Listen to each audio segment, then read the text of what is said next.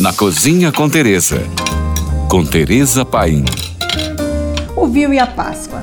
A origem do consumo de vinho nas comemorações da Páscoa se relaciona com a Santa Ceia, que foi representada por Da Vinci, que fez menção ao vinho e ao pão como os principais alimentos da refeição. Fica aqui a dica de vinhos para cada tipo de prato.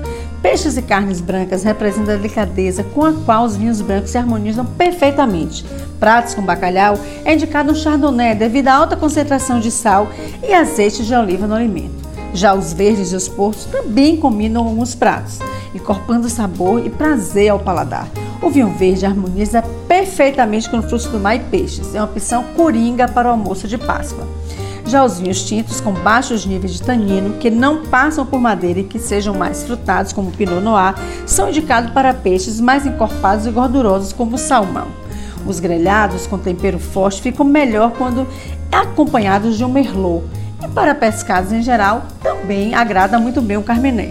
Mas, gente, lembra de comprar taças maravilhosas, porque o vinho fica muito mais saboroso e você pode aproveitar também do aroma. Por hoje é só. Mais dicas, me siga no Instagram, Tereza Paim. Ou se você tem alguma pergunta, mande para nós. Fique agora com nossa deliciosa programação GFM.